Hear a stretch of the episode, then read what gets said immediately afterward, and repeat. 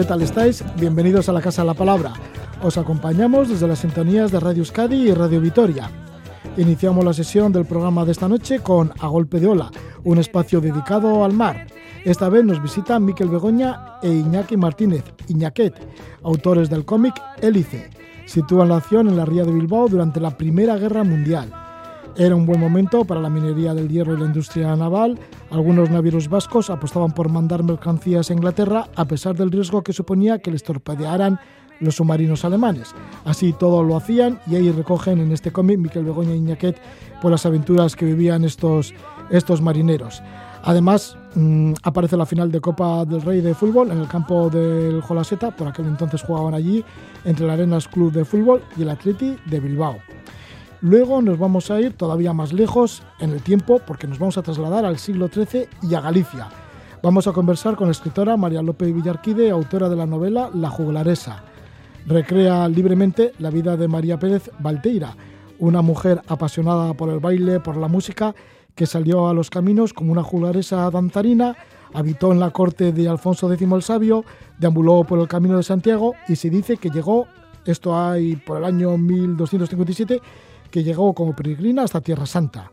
Y hablando del Camino de Santiago, terminaremos hablando de ello. Pues sí, para terminar nos vamos a situar en el presente con un peregrino, un peregrino actual, como es Juan Carlos Ruiz de Villa. Publica El Camino de Santiago, Vivencias. Es una introducción a este camino legendario para el que quiera iniciarse en ello, porque es un libro sencillo en el que da un montón de detalles para el inicio, para el que quiera caminar por, por el Camino de Santiago, sobre todo el camino francés, el más común. Este es el contenido de la Casa de la Palabra que comenzamos. Vamos con a golpe de ola.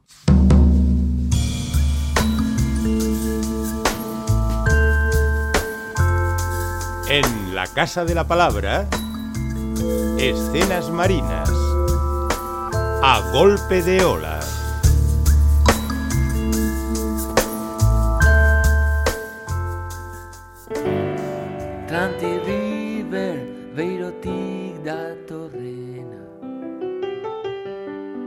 Bauzitaken rian barrena. Azkena izango baliz riberako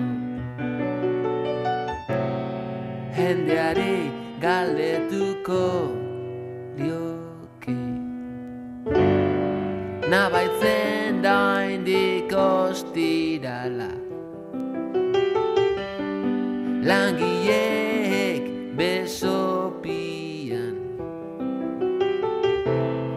Dara matzaten traje buzuetan Damatzen traje buzuetan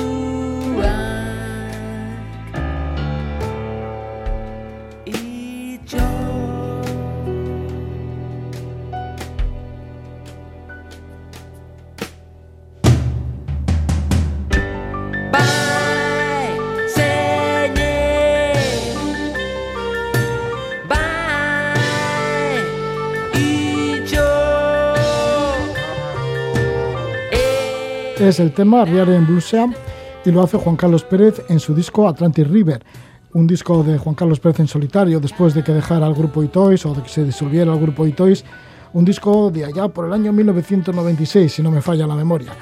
Bueno, pues esta música de Atlantic River, pues sí, nos va a llevar un poco a lo que es la ría de Bilbao, al superpuerto de Bilbao en la actualidad, pero bueno, no vamos a, eh, no nos vamos a estar en los tiempos de hoy en día, sino que nos tiramos a muchos años más atrás.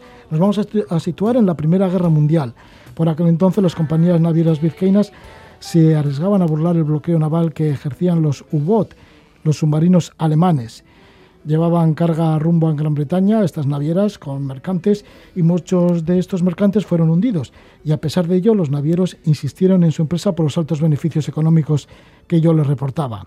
El cómic Elice, del cual vamos a hablar ahora, con guion de Miquel Begoña y dibujos de Iñaki Martínez Iñaquet, cuenta la historia del vapor Artown, propiedad del importante naviero y filántropo Félix Gorostola, que navegaba hacia Glasgow. Y así comienza esta novela ilustrada. Vamos a ir con sus dos autores, con Miquel Begoña Garayzar, nacido en Bilbao en el año 1964, al cual le damos la bienvenida. Miquel, ¿qué tal estás? Opa, Gabón. Gabón. Estamos también con Iñaki Martínez Iñaquet, nacido en Bilbao en el año 1965, Gabón. Gabón. Bien, bueno, pues sí, que os habéis unido una vez más porque ya lleváis una larga trayectoria, ¿no? De, de cómics en los que participáis ambos. Sí, llevamos eh, como 10 años y este es el, el ICE es el sexto, sexto trabajo que hacemos juntos y estamos ya metidos en un par de ellos más. Sí. Y esta vez, pues es el retrato de cómo era la sociedad o una parte de la sociedad, sobre todo la que vivía ahí en la zona de la ría de Bilbao, eh, en relación con la Primera Guerra Mundial, ¿no? La Primera Guerra Mundial que fue entre los años 1914 y 1918 y los navieros de por aquel entonces. ¿Cómo eran los navieros vizcaínos? ¿Cuál era su potencial? Potencial, en este momento... Su importancia. Fabuloso, o sea, fue en este el crecimiento más grande que se dio. Eh, navieros eh, había ya de, pues desde finales del siglo XIX importantes, pero se disparan los, los beneficios a raíz de la Primera Guerra Mundial, porque eh, Inglaterra, por ejemplo, pues todo necesita surtirse de alimentos y de víveres y de material para su industria y ahí juegan un papel destacado la, las navieras vizcaínas, como por ejemplo Euskalduna, etcétera, pero había muchas eh, navieras diferentes. Entonces un poco era el juego de que tenían que burlar el bloqueo que, que habían impuesto los alemanes a la isla, Inglaterra, y, bueno, eh, los navieros se arriesgaban a burlar este, este bloqueo porque también tenían unos seguros importantes, eh, los, y los ingleses los cubrían con, si había pérdidas, eh, los ingleses pagaban, pagaban bien, entonces esa era un poco la importancia que tenía. Suministraban de todo, desde hierro, pero también víveres, por ejemplo, desde Argentina, pues eh, eran barcos, muchos barcos vizcaínos los que iban hasta Argentina para llevar trigo a Inglaterra. Eh, bueno, un poco ese era el papel de... Sí, es de que dais el dato en el cómic de que se había multiplicado el, el precio de los fletes en un 700% Sí, sí, sí. durante sí. Este, este periodo de la guerra, sí, ¿no? Se pagaba lo que sea. Sí, y- pero y- también se sufría con hundimientos de barcos. Sí, pero ¿Qué la salía- jugabas? Sí, pero nos salía rentable. Nos salía rentable ya por lo que dices, por los Sí, seguros, sí, ¿no?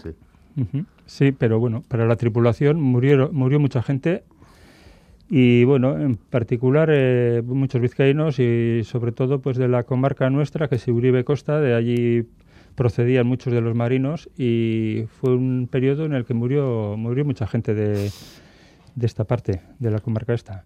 Un abuelo tuyo, Miquel, sí que participó también como tripulante en uno de estos barcos que Sí, iba para allá, sí. para Gran Bretaña. Sí, sí, eh, fue su primer embarque y en su primer embarque ya le mandaron a pique el barco y bueno, yo En el primero. En el primero, sí, la primera vez. Él tenía la cartilla de navegación nueva, eh, fue para Inglaterra con un barco que no... Hemos cambiado un poco el no- los nombres mm, que aparecen en el cómic, no son los, los nombres reales, pero el barco que aparece en el, en el cómic es el Artown, que es, nos lo hemos inventado, y, pero bueno, está basado en el hundimiento de la Son, que es el, un barco real en el que navegaba Miechiche.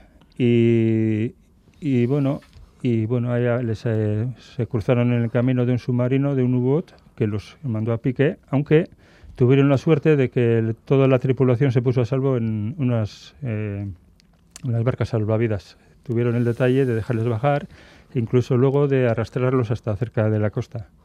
Sí, tu echiche es José Begoña Sí. y ese naufragio sucedió en diciembre de 1916 en ese vapor, en el vapor Asón.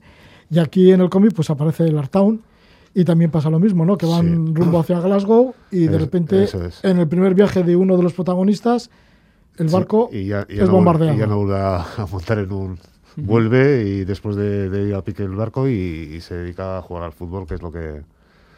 pero vamos, ya abandona, abandona el barco. Sí, porque ahí mezcláis, ¿no? El tema del, de eso, de, de las navieras, el tema de la Primera Guerra Mundial, los bombardeos de los submarinos alemanes, también está el tema del- de la política y también está el fútbol. Sí.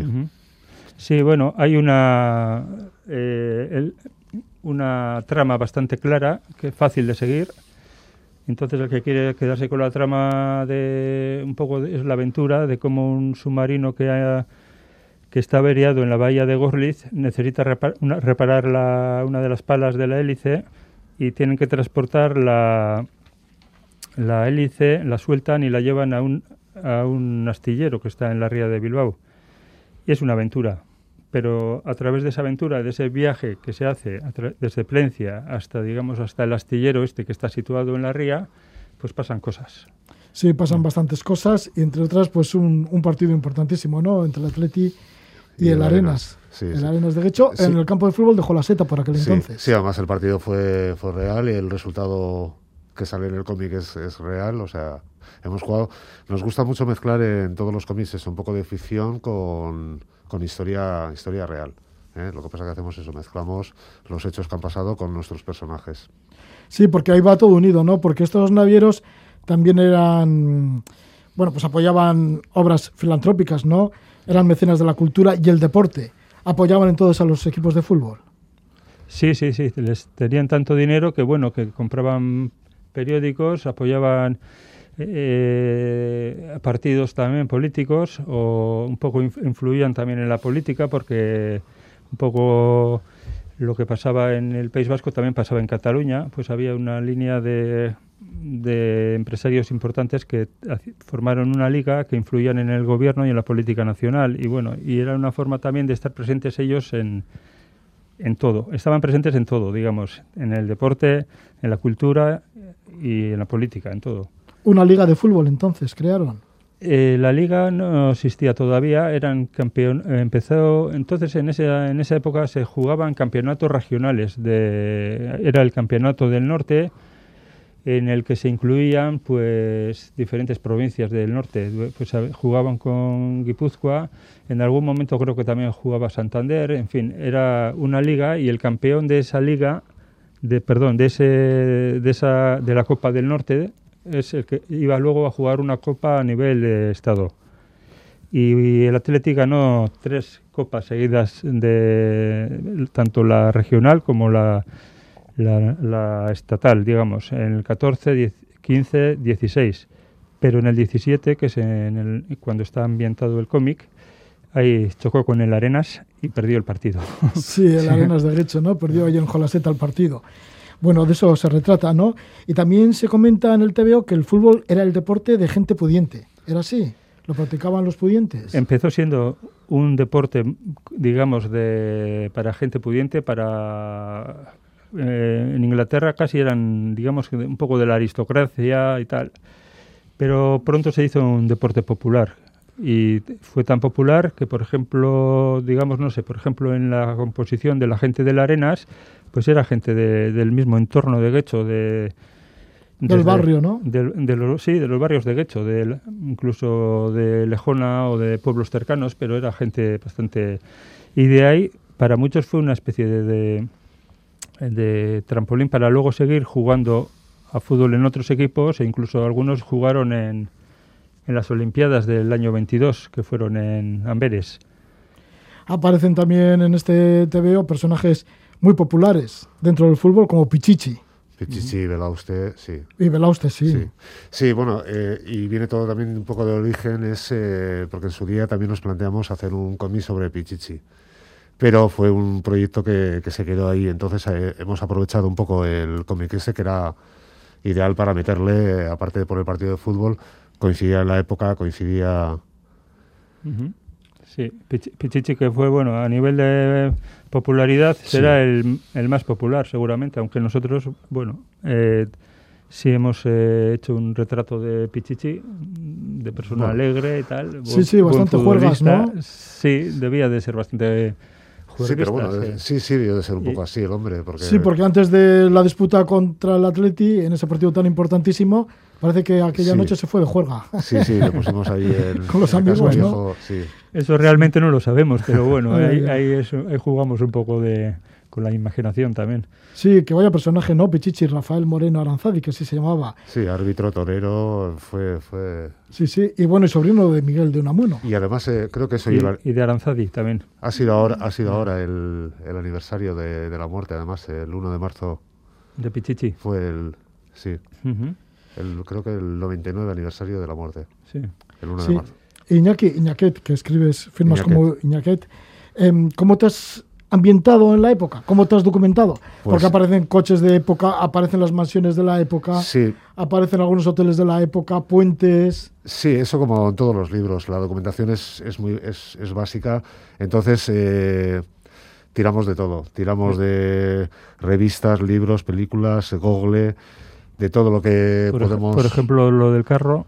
De los cromos, lo del, eh, por ejemplo, el, el carro que sale sale dibujado la calesa. Fuimos al museo de al museo vasco de, de la Plaza de Unamuno aquí en Bilbao y hicimos todo un un reportaje gráfico Es que de, casualmente le dije, el carro tiene que ser tal modelo. Modelo Victoria, creo que se llamaba Sí. y tal. Quiero este...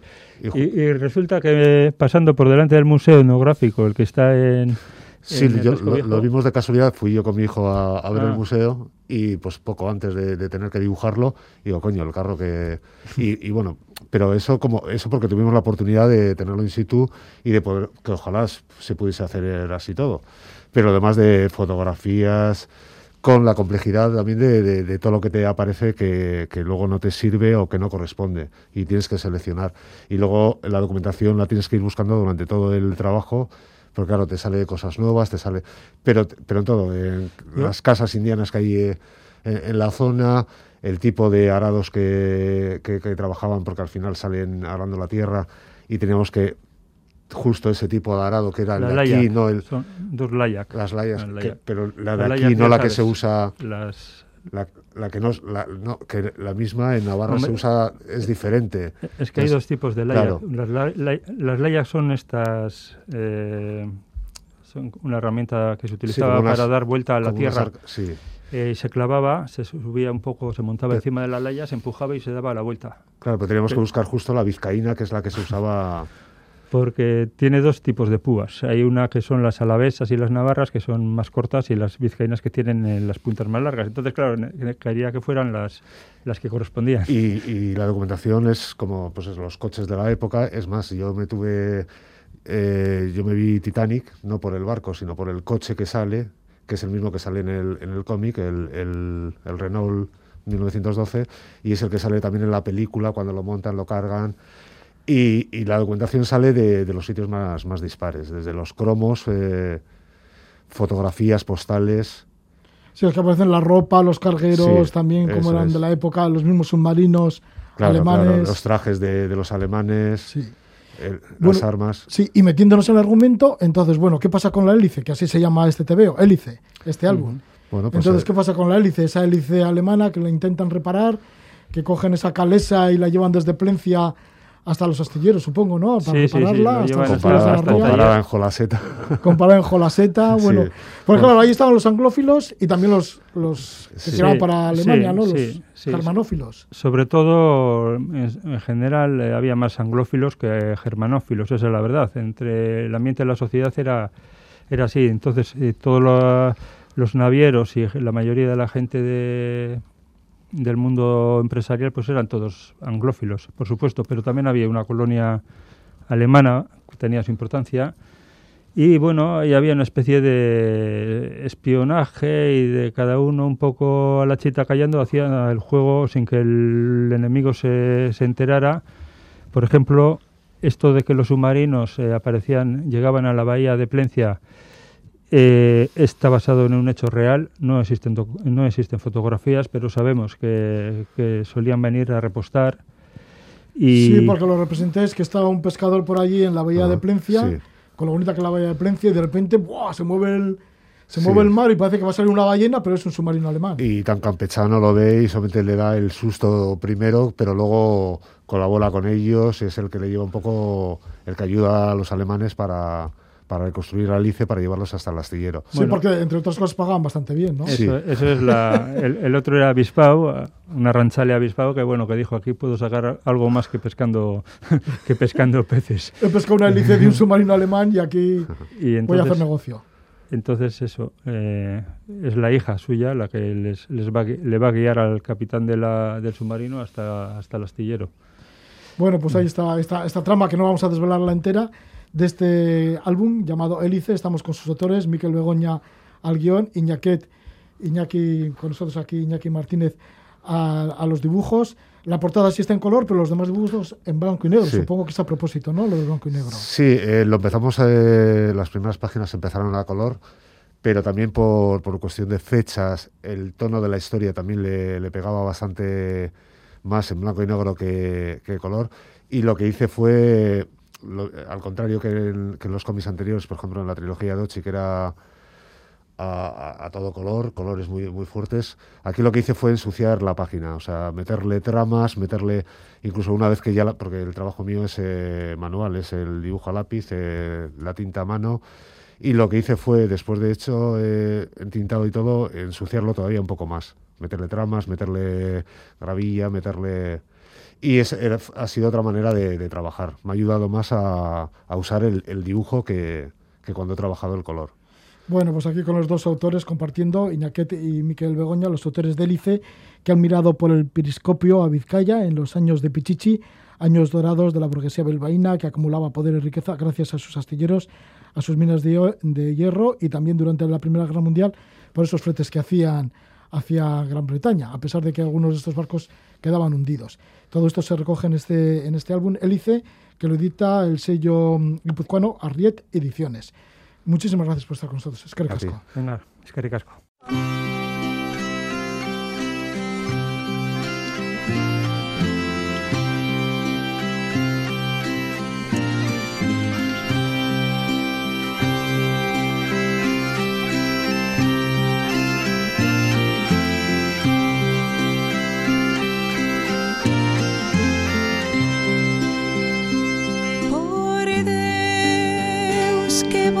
Vos non pes Mia madre, mia señor Dirá San Salvador Casi hoxe iban tres Es música antigua de trovadores gallegos y bien ideal para hablar de una novela que lleva el título de La juglaresa. Enseguida estamos con su autora, con María López Villarquide.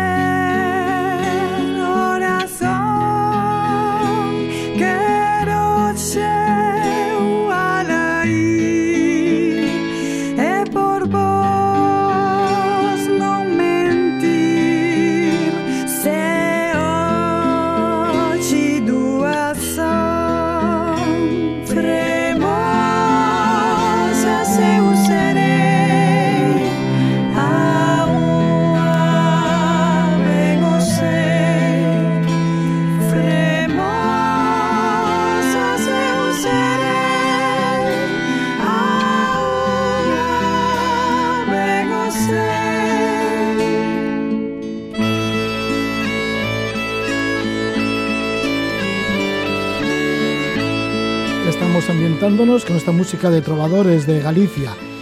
Bien, y es que nos vamos a acercar a las páginas de la novela La juglaresa de María López Villarquide. Y ella, pues, eh, habla de la vida de las artistas ambulantes, danceras, soldaderas y cantaderas en la búsqueda de aventura y sustento vital. La juglaresa es el retrato de las mujeres que se echaban a los caminos para bailar y cantar y ganarse el día a día por las plazas de los pueblos o también en los salones de los palacios, lejos del mandato moral de su tiempo. María López Villarque sigue la infancia, juventud y madurez de María Pérez, la Valteira, una mujer independiente del siglo XIII, una mujer que sobrevivió a un mundo de reyes, reinas, cortesanos, pícaros, frailes borrachos, juglares, protectores y pendencieros y peregrinos que marchaban camino a Santiago de Compostela o a Tierra Santa. María López Villarque recrea libremente las mil y una aventuras de la juglaresa más afamada de Galicia. Diremos que la autora nació en A Coruña en el año 1982, es doctora en documentación y análisis cinematográfico y licenciada en teoría de la literatura y literatura comparada. Vamos a estar hablando con María López Villarque, autora de La Juglaresa. Muy buenas noches, María. Hola, buenas noches, ¿qué tal? ¿Cuáles son las circunstancias sobre las que se levanta esta novela? Las circunstancias, mis circunstancias son eh, que me llama la atención el personaje porque se habla mucho de ella en las cantigas que todos hemos estudiado, así un poco en el instituto y demás, las cantigas de amor, de amigo, de escarnio, las de Alfonso X. Y, y a mí me despierta curiosidad porque, porque dicen barbaridades de ella. Y entonces, mm, bueno, con la experiencia del el anterior libro, que también era de una mujer de la historia, empiezo a investigar un poquito. Esta es tu segunda novela y es que a la protagonista de tu novela se le nombra en 16 cantigas y parece ser que es bastante popular, ¿no? O por lo menos era muy popular en Galicia. Sí, era popular entre, entre los trovadores de la época y ya digo, Alfonso X habla de ella en una de las cantigas eh, de escarnio eh, más famosas y es eh, una auténtica barbaridad lo que dice. La insultan, se burlan de ella, la, la ridiculizan y bueno, es bastante llamativo por eso, sí. ¿Quién fue realmente María Pérez la Valteira, el personaje histórico, el real? Pues el personaje histórico real, lo que sabemos es que en el año 1257 firmó un contrato con los monjes del monasterio de Sobrado y dijo que se iba a las cruzadas.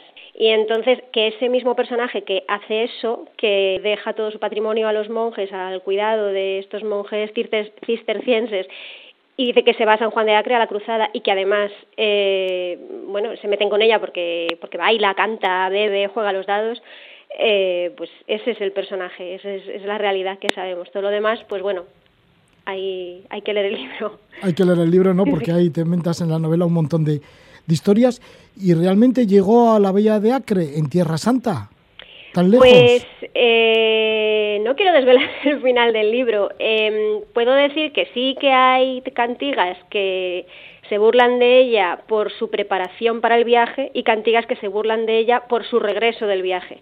Pero claro, como ya sabemos, los, los trovadores eran un poco, mm, digamos, un poco, les gustaba malmeter, ¿no? Y entonces eh, a veces se inventaban las cosas con tal de dejar mal a, a, a la víctima, digamos, de sus críticas y de sus canciones.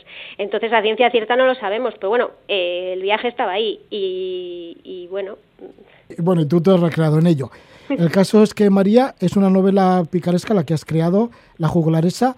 ¿Todavía tiene su público las novelas picarescas? Yo creo que sí. De hecho, las novelas picarescas eh, que, giran alrededor de, ese gran ejemplo que es el Quijote, por supuesto, eh, no pasan de moda nunca. Eh, las podemos adaptar a, historias contemporáneas. Siempre un personaje pendenciero que va cometiendo pequeños delitos o, o, encontrándose a otros personajes aún más llamativos o más eh, burlescos está completamente a la orden del día, sea en el siglo XIII o en el siglo XXI, eh, poniéndolo en nuestro contexto, ¿no? Yo creo que sí, que sí. En el siglo XIII era común que algunas mujeres salieran a los caminos como juglaresas, como danceras y soldaderas. ¿Qué, qué es soldaderas? ¿Qué son? Las soldaderas son mujeres que cobran una soldada por, por ejercer este tipo de oficio que es el entretenimiento, el acompañar a los soldados, eh, cantar, bailar, iban con los juglares, algunas tocaban instrumentos, tocaban las, tejoletas, esta especie de castañuelas, y, ellas a veces están representadas en pequeños dibujitos en, estas, en estas cantigas, en estos libros ilustrados. Y, y bueno, eran, eran esto, las soldaderas eh, o juglaresas. Sí, y era común, ¿no?, que salieran a los caminos. Eran bastante más comunes de lo que ahora mismo eh, tenemos la referencia. Quiero decir, a, a María Valteira se la nombra y a alguna otra también se la nombra con su propio nombre en diferentes cantigas pero claro, hay que ponerse también en la situación, no, no todas pasan a la historia eh, no con, la identidad, es como más genérico, que había mujeres que se dedicaban a esto, pero no trascendía tanto. Ya sabemos que esto siempre es difícil, ¿no? que el personaje femenino con nombre y apellido trascienda eh, si no es por algo llamativo o, incluso, pues eso, bochornoso, ridículo, si no, pues no, no trasciende. A la Valteira la describes de manos pequeñas y proporciones de niña, sin embargo, muy atractiva para los hombres. Sí, así la describo, sí, me gustaba, me gustaba esa imagen por lo que luego, eh, por cómo se comporta y lo que le va sucediendo a lo largo de la historia, digamos que, bueno, pues no sé, eh, sí que la gente era más menuda en esa época, pero no, no tiene una justificación, digamos, documental que sea así, es que me gustaba a mí que fuese así. Sí, la sitúas en un pazo y es que quedó huérfano con, huérfana con su hermano mayor que con 15 años asumió el cuidado de su hermana y la organización del pazo y las propiedades que habían heredado. No les faltaba dinero. ¿Cómo era la vida en un pazo gallego, en una hacienda de estas en el siglo XIII? Uy, pues no sé si era un pazo eh, lo que tenían ellos. Desde luego tenían eh, muchas propiedades y no pocas riquezas, eh, por dos motivos que sí están documentados. Lo que te decía antes del contrato, este que firmó ella para irse a la cruzada, que con el que empeñó, por decirlo de alguna forma, todos sus bienes, sus tierras, sus propiedades, sus animales, su huerto, etcétera. Eh, y por otra parte están documentadas las donaciones que hicieron ella y su hermano a diferentes monasterios de órdenes de, de la zona. Entonces, por eso sabemos que, bueno, gente pobre no era. Eh, los motivos que llevan a una mujer así, o bueno, a una niña así, de hecho, a abandonar todo eso y ganarse la vida por los caminos y llegar hasta la corte, pues no deja de ser misterioso y por ahí fue creciendo la novela. No sé, no sé cómo será la vida en un, en un pazo, eh, me la puedo imaginar, eh, pero tampoco está claro que fuera un pazo lo que tenían, lo que tenían ellos. Sí, la verdad que sí que tiene mucha historia, ¿no? Para inventarse por lo menos, ¿no? De, fíjate, de una niña huérfana que vive en un pazo, que no le falta el dinero, pero que sin embargo luego pues se pone a deambular por los caminos y a danzar, porque a tu personaje dices pues eso, que se ponía a bailar sin descanso, era su único refugio y no paraba de bailar, luego conoció a Beltrán, un músico callejero ciego que tocaba la viola a las afueras de Betanzos, mm, le gustó mucho su música, estuvo con él danzando y claro, les daban muchas donaciones, se quedó con la viola y luego pues más tarde conoció a un clérigo que quiso abusar de ella, ella no se lo permitió, el sacerdote le condenó y la amenazó. Y es cuando decide ya salirse del pazo y lanzarse a los caminos. Sí, sí, ya cuentas todo el libro. Sí, sí, ella eh, me interesaba que hubiese un motivo de peso para abandonar su tierra, para irse de Galicia y, y buscarse la vida, algo que, que le diese ese empujón de, de espabilar, siendo tan pequeña sobre todo y la música del baile desde luego que tenía que ser eh, lo que la moviera y le salvara o, por lo menos la inspirara no para para hacerse ella para tener valor para hacer las cosas. Y sí desde luego es una tragedia el motivo que por el cual tiene que abandonar eh, Galicia. Pero parece que parece ser que le fue bastante bien porque alcanzó la corte de Alfonso X el Sabio Sí, alcanzó la corte primero de Fernando III, que, que, era quien reinaba en esa época y que se sabe porque ya en, en tiempos de, de, este rey se la nombra en las cantigas. Y luego con Alfonso X, porque el propio Alfonso X, pues eso, le dedica unos versos bastante subiditos de tono, digamos. ¿Y cuál era el papel de las bailarinas en la corte?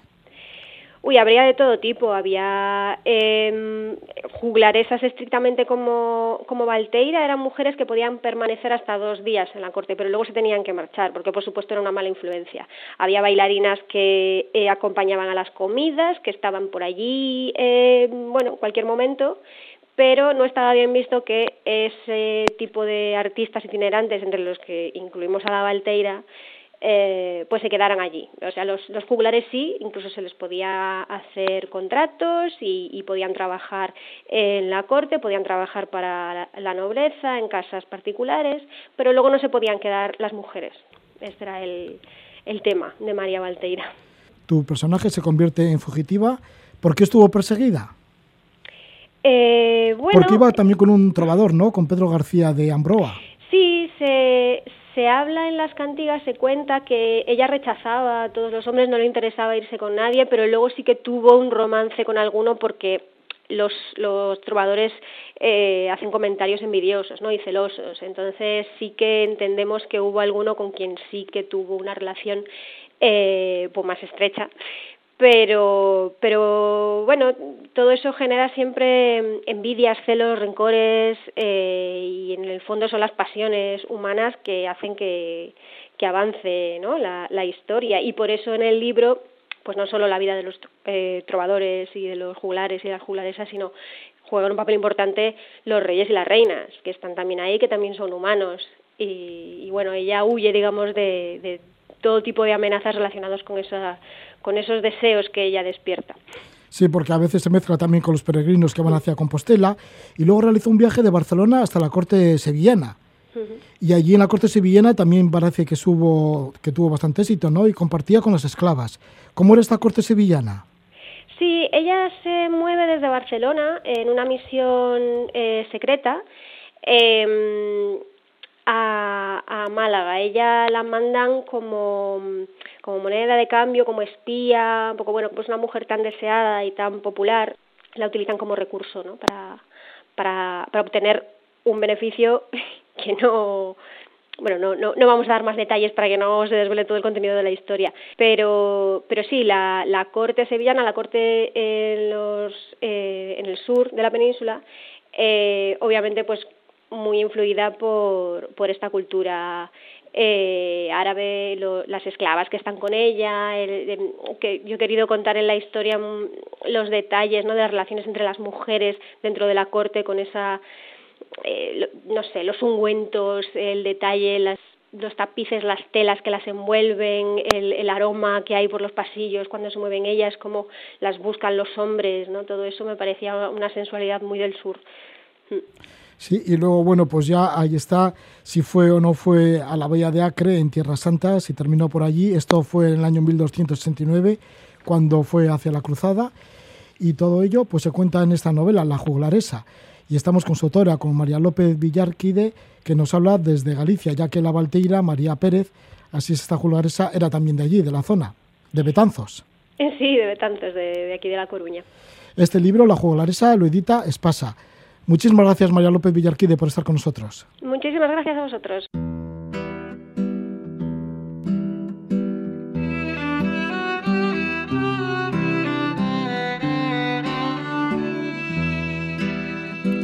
Eu Lousana enquanto eu viva for Nunca jamais creerei per amor Nunca jamais creerei per amor Pois que me mentiu o que enamorei Nunca jamais per amor creerei Nunca jamais per amor creerei pois que me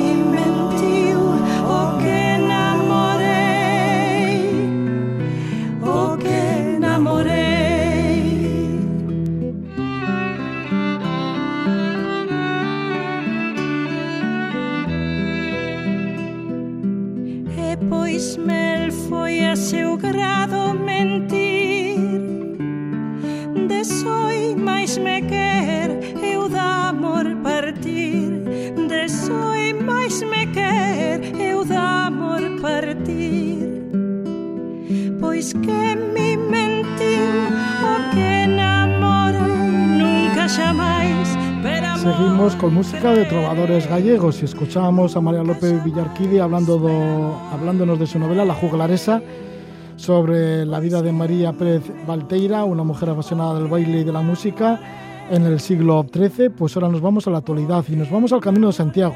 Y es que tenemos un libro con el título del Camino de Santiago Vivencias. El autor es Juan Carlos Ruiz de Villa.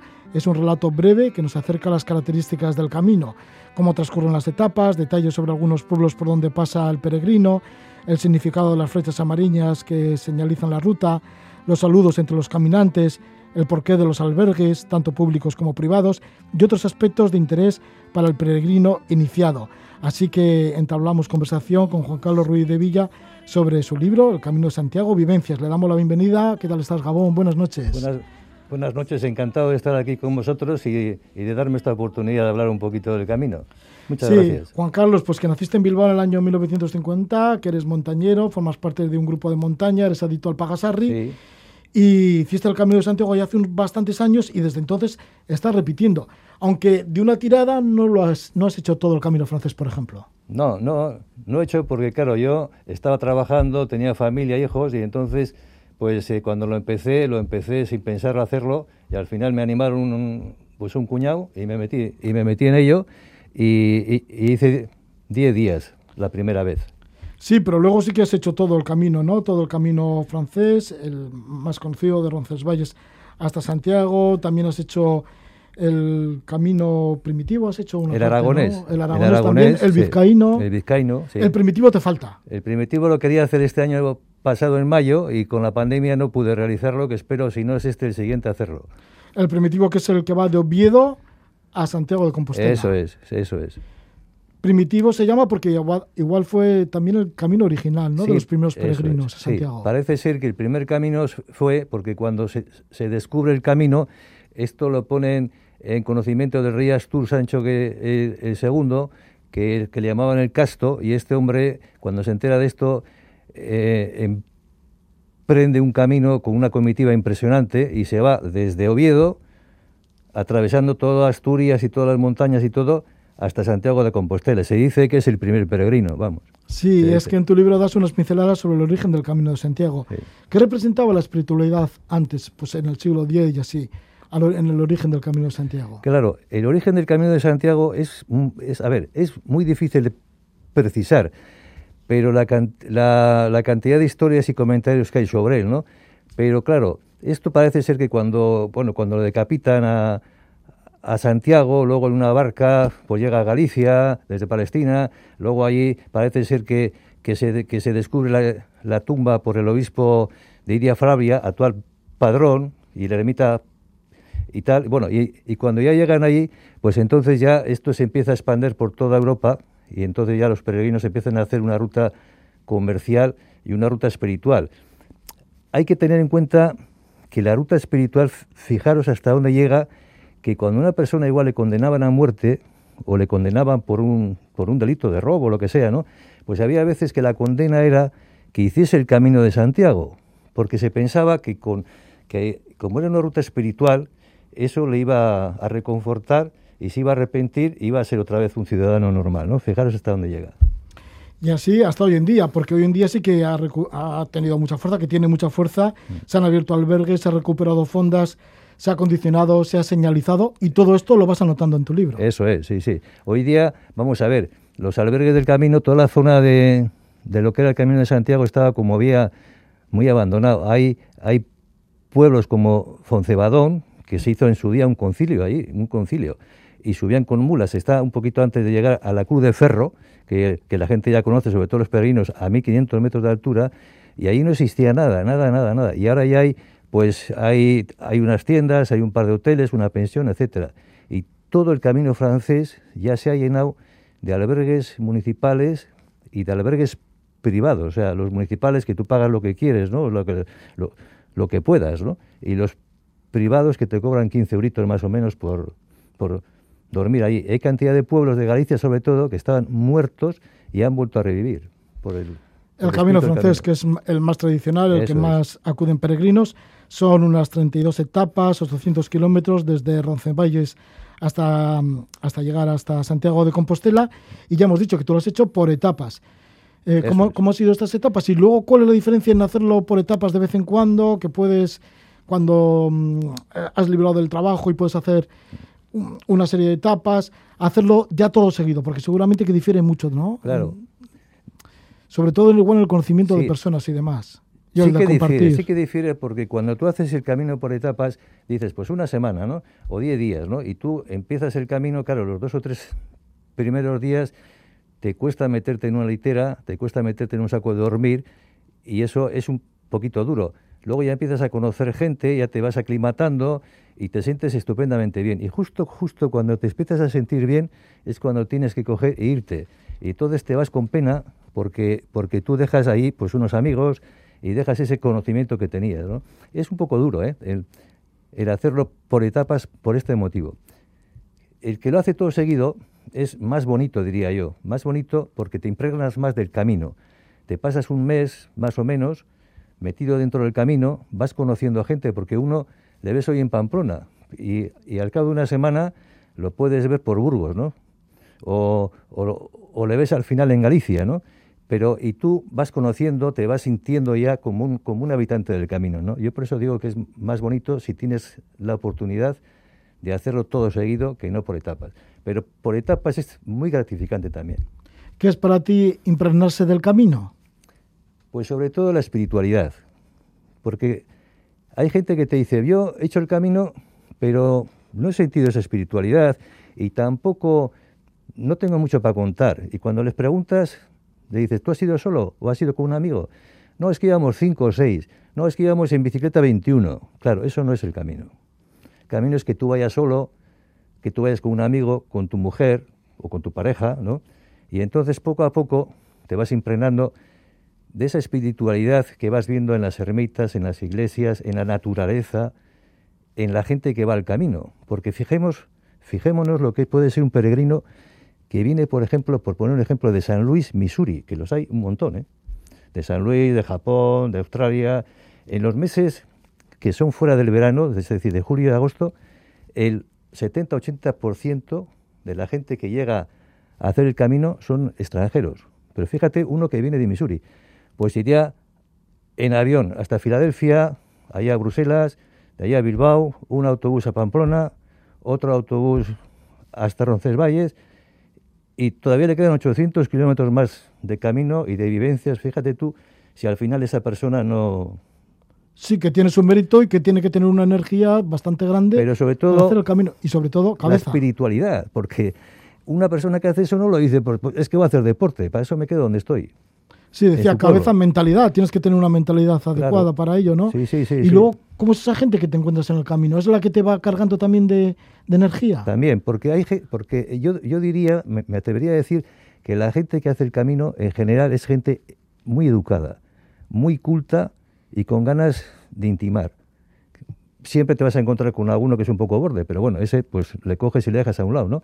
Pero en general es así. Y muchos de los casos que se dan son gente que, que ha pasado cualquier problema en su vida. Se le ha muerto su madre, su mujer, su marido, un hijo. Yo he conocido pues personas que se, le ha- muerto un hijo. Me acuerdo de una pareja de, de andaluces que yo conocí, fui con ellos dos o tres días y ya en una de las etapas estábamos desayunando y yo había comprado unas conchas de peregrino y, y la chica, una de las chicas, me dice, es que hemos venido toda la familia porque se me murió mi hijo. Yo me quedé, me quedé que no sabía qué hacer. Y mi reacción más espontánea fue, le di la concha y le dije, para tu hijo, fíjate tú, para tu hijo, ¿no? Y en ese momento, bueno, y, era, y venía todos los hermanos, venían a hacer ese camino por, por, por el niño, ¿no? O sea, que fíjate tú lo que... Y te podía contar más. Sí, porque fíjate, o sea, que lo que pasa es que muchas veces intimidas muchas cosas, intimidas muchísimo con esas personas Mucho, mucho. y las acabas de conocer. Sí, sí. Es muy curioso porque tú vas todos los días en autobús, en el metro, estás en el trabajo con mucha gente, pero no terminas nunca de abrirte. Y tú vas al camino con una persona, un día o dos, que estés con ella, y al final te cuenta toda su vida, pero toda, toda su vida. Así que el camino te lleva a abrirte también. Te lleva totalmente a abrirte y no solo, es que, es que ellos se abren y tú te abres porque, porque te da pie a ello, ¿no? Y al final es como si estuvieses hablando, me vas a perdonar porque suena un poco pastelón, pero es verdad, como si estuvieses pues, hablando con un hermano tuyo que, con el que tienes mucha confianza y la has conocido hace tres días. Juan Carlos, ¿y qué has querido hacer con este libro, El Camino de Santiago, Vivencias? Porque es un libro, no es tampoco muy extenso, pero bueno, ya tiene sus cuantas páginas. Mm, Es un libro para iniciados, para el que se quiere iniciar en el Camino de Santiago. Pues también, yo la idea que cuando lo empecé pues a hacer, podía haber escrito una cosa mucho más gorda, ¿no? Pero dije, esto no va a llegar. Y entonces dije, lo ideal sería hacer un relato sencillo, breve, que llegue y dirigido sobre todo a todos aquellos, principalmente, que tienen en la cabeza pensado hacer el camino y no se terminan de atrever a hacerlo, por el motivo que sea pero sobre todo aquellas personas que no lo han hecho nunca ni lo van a poder hacer por, por edad, por enfermedad sobre todo. Por edad no, porque por edad se puede hacer siempre, por enfermedad, ¿no? O por alguna cosa familiar o por trabajo. Sobre todo va dirigido a estos dos últimos últimos. Que sea un rato sencillo, breve. ¿Por qué repiten los peregrinos, como es tu mismo caso? Y además escribes un libro sobre ello. Pues sí, pues mira, yo creo que repiten principalmente porque cuando estás en el camino te sientes vivo, porque cuando estás en la vida diaria la rutina, tus quehaceres te van llevando y muchas veces no sabes bien ni a dónde vas ni lo que quieres, ¿no? Y en cambio, cuando estás en el camino, te empiezas a sentir vivo, empiezas a, a pensar que, que eres tú, ¿no? La portada, ¿cómo aparece ese gaitero en la portada? Pues Una la portada por- así bastante simpática. Sí, sí, por la portada. ¿Es sí. alguien que te sorprendió en el camino? Eso es. Este me sorprendió en el camino porque una mañana yo iba de Sarria para Puerto Marín y entonces a, a la mañana, a siete y media, ocho, empecé a oír una... Estamos hablando de la provincia de Lugo, más o menos. De Lugo, Sí. de Lugo, de la provincia de Lugo. Empecé de repente a oír una gaita y yo dije, se, me- se te está yendo la cabeza porque en este paraje solitario, ¿quién va a ver aquí, no? Y contra más avanzaba, más oía el gaitero. Y entonces a la vuelta de un camino apareció el gaitero ahí con su gaita, que ahora se le conoce como el gaitero de, de Sarría, y este hombre, en cuanto tiene oportunidad de su trabajo, sus estudios, pues va allí, ¿no? Y bueno, eh, cuando lo fui a editar el libro, le dije a la, a la editorial para que me pusieran este gaitero y me dijeron que no podría ser porque no lo conocíamos. Pero una tarde yo me empecé a llamar a los albergues de la zona y apareció él allí. Y me, bueno, me llamó, me dio la autorización y aquí está. Aquí está, y además aquí está el libro, la portada con el gaitero, y el libro, el título es El Camino de Santiago, Vivencias. Estamos con su autor, con Juan Carlos Ruiz de Villa, él es natural de Bilbao, nació en el año 1950, montañero y ha hecho el Camino de Santiago en diferentes vertientes. Lo ha hecho por etapas por el camino francés, también por el camino aragonés y el camino de Vizcaya. Muchísimas gracias por estar por aquí, por habernos comentado algo de tu libro, El Camino de Santiago Vivencias, un libro que lo edita Ediciones Beta. Sí, eso es. Te Muchas- agradecemos muchísimo, Juan Carlos, que estés. Pues muchas gracias a vosotros por darme la oportunidad de estar aquí y, y de estar con el libro. Vale, pues muy Gracias. buenas noches, Juan Carlos. Gabón. Buenas noches. Ya nos despedimos nosotros también, lo vamos a hacer con la música de Nacho Casado, con su canción Los Apóstoles del Amor Eterno. Que disfrutéis muchísimo de la noche, buen amanecer.